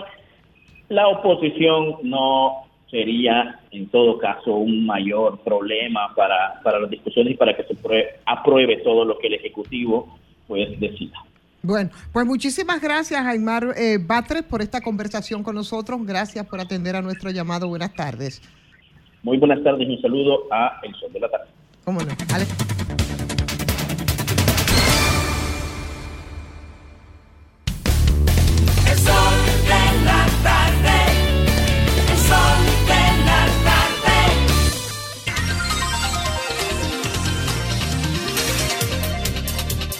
16 minutos completan ya las 5 de la tarde, mi querido eh, Federico Jovine. Gracias, Ivonne. Buenas tardes. Y buenas tardes, amigos que nos ven y que también nos escuchan. Voy a hacer un pequeño comentario tomándole el tema prestado a mi compañero Graimer Méndez, que es una persona quien de manera sostenida ha mantenido un compromiso con lo que es el autismo en la República Dominicana y la necesidad de legislar en torno a él. Al respecto, quiero señalar que el 5 de junio del año pasado el presidente Luis Abinader promulgó la ley 34-23 sobre personas con trastorno del espectro autista. Esta ley duró 12 años en el Congreso dando vueltas. Como todas las leyes importantes de este país, como todas las leyes muy importantes de este país, duró mucho tiempo. Porque las que no son importantes y tienen que ver con intereses, esas sí, esas sí caminan rápido en el Congreso, pero esa es otra historia. La entrada, ¿dónde está el tema? Que la entrada en vigencia de esta ley, después de promulgada el 5 de junio, tenía una vacatio legis de 120 días, es decir, que a los 120 días de su promulgación podrías, era entrada en vigencia y la propia ley en su parte final señalaba que el Poder Ejecutivo, a partir de esa fecha de entrada en vigencia, tendría 120 días para promulgar un reglamento de aplicación sobre esa ley. Esos 120 días vencieron el primero de febrero. Es decir, que hace cuatro o cinco días esa ley está inoperativa. ¿Por qué? Porque una ley sin un reglamento no sirve para nada. Y si no, busquemos el ejemplo de la ley de migración para citar solo un caso. Muy buena ley, ocho años sin un reglamento, no sirvió para nada. Yo no, yo no debo ser muy cuidadoso con este tema porque, porque, y ahí está la razón de ser de la promulgación de esta ley, porque es un tema tan complejo y tan necesariamente que tiene que ser expuesto, debatido y asumido por la sociedad, que uno no sabe ni siquiera la terminología que tiene que usar, aunque la propia ley establece lo que es el trastorno del espectro autista, que es un trastorno del neurodesarrollo, cuyas características principales son el déficit persistente en la reciprocidad de comunicación verbal o no verbal, interacción social o habilidades sociales, etc., de patrones conductuales, etcétera, etcétera. Si esto no fuera eh, una, un síndrome, un trastorno, que afectara a uno de cada 100 niños, es decir, en un CEN, una población que tiene 10.720.000 y 728.000 personas, estamos hablando que República Dominicana hoy en día, como tirándola a la baja según la OMS, porque no hay estadística, porque no se incluyó en el censo esa pregunta, porque ninguna encuesta oficial del Estado Dominicano ha querido visibilizar esta situación, aquí hay 21.000 personas que tienen eso, que es un espectro muy amplio que en función de si se dota a la persona de quien lo, padece o lo sufre, no sé cuál es la terminología correcta, Grimer, pero eh, si se dota de herramientas de entrenamiento, de acompañamiento, de clínico, profesional, psicológico, y se le da apoyo a sus padres y se favorece la inserción escolar plena y completa de esa persona en la escuela, no como algo marginal, sino integral y total, entonces, el espectro y el grado de, digamos, de limitaciones que tiene una persona que lo padece, que repito, ahí hay 21 mil, 22 mil personas, pudiera ser menor, pero, pero que debe ser más. Ahora, ¿qué pasa? Que si ni siquiera tenemos un reglamento, para poner un caso, el artículo 10 de esa ley señala que todas las personas que tengan el espectro de trastorno autista tienen que tener, tienen que estar inscritos en SENASA ahora mismo. 21 mil personas tienen que estar inscritas en SENASA ahora mismo. Ah, pero no hay un reglamento para operativizar eso. Y solamente con eso, yo creo que ya es suficiente como para que el Poder Ejecutivo, eh, yo sé que estamos en campaña, yo sé que viene febrero y que viene mayo, pero este es un tema demasiado delicado que no estamos hablando de 21 mil niños, de 21 mil ciudadanos, estamos hablando de sus familias, de sus padres, de sus hermanos, de sus entornos familiares, pequeños, amplios y reducidos, y por lo tanto no podemos darle larga a un tema tan urgente como este. Señor presidente, eh, yo sé que usted tiene muchos temas por delante de aquí a mayo, pero usted le haría un gran favor a toda esa familia y a ese país si promulga ese reglamento a la mayor brevedad.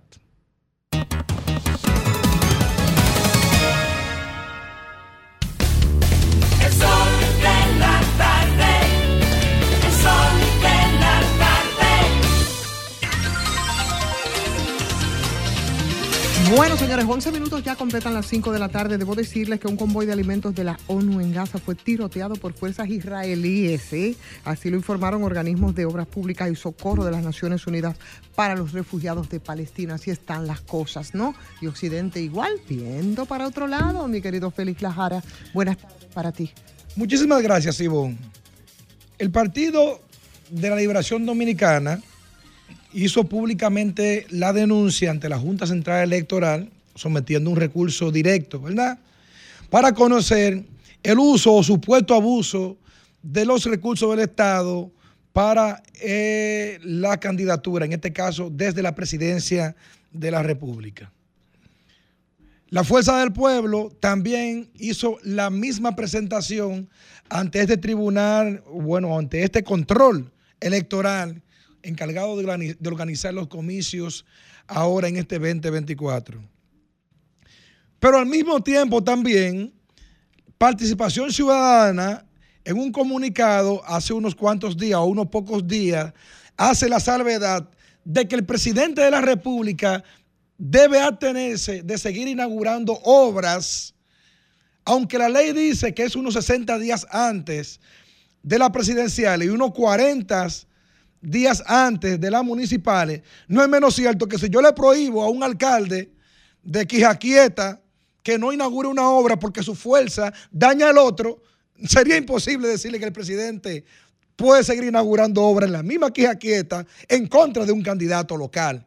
Eso es lógico. Ahora bien, la denuncia de uso de recursos del Estado, principalmente con tarjetas, principalmente con raciones alimenticias, con bonos escolares y un sinnúmero de actividades y denuncias se han hecho públicas prácticamente.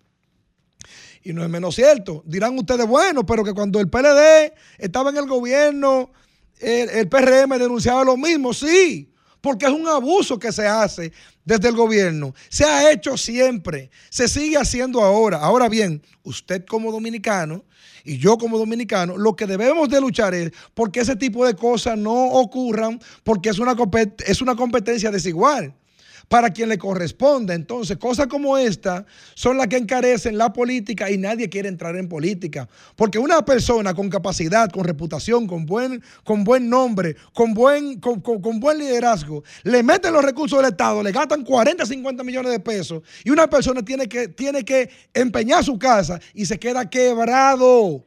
O si llega, ¿qué va?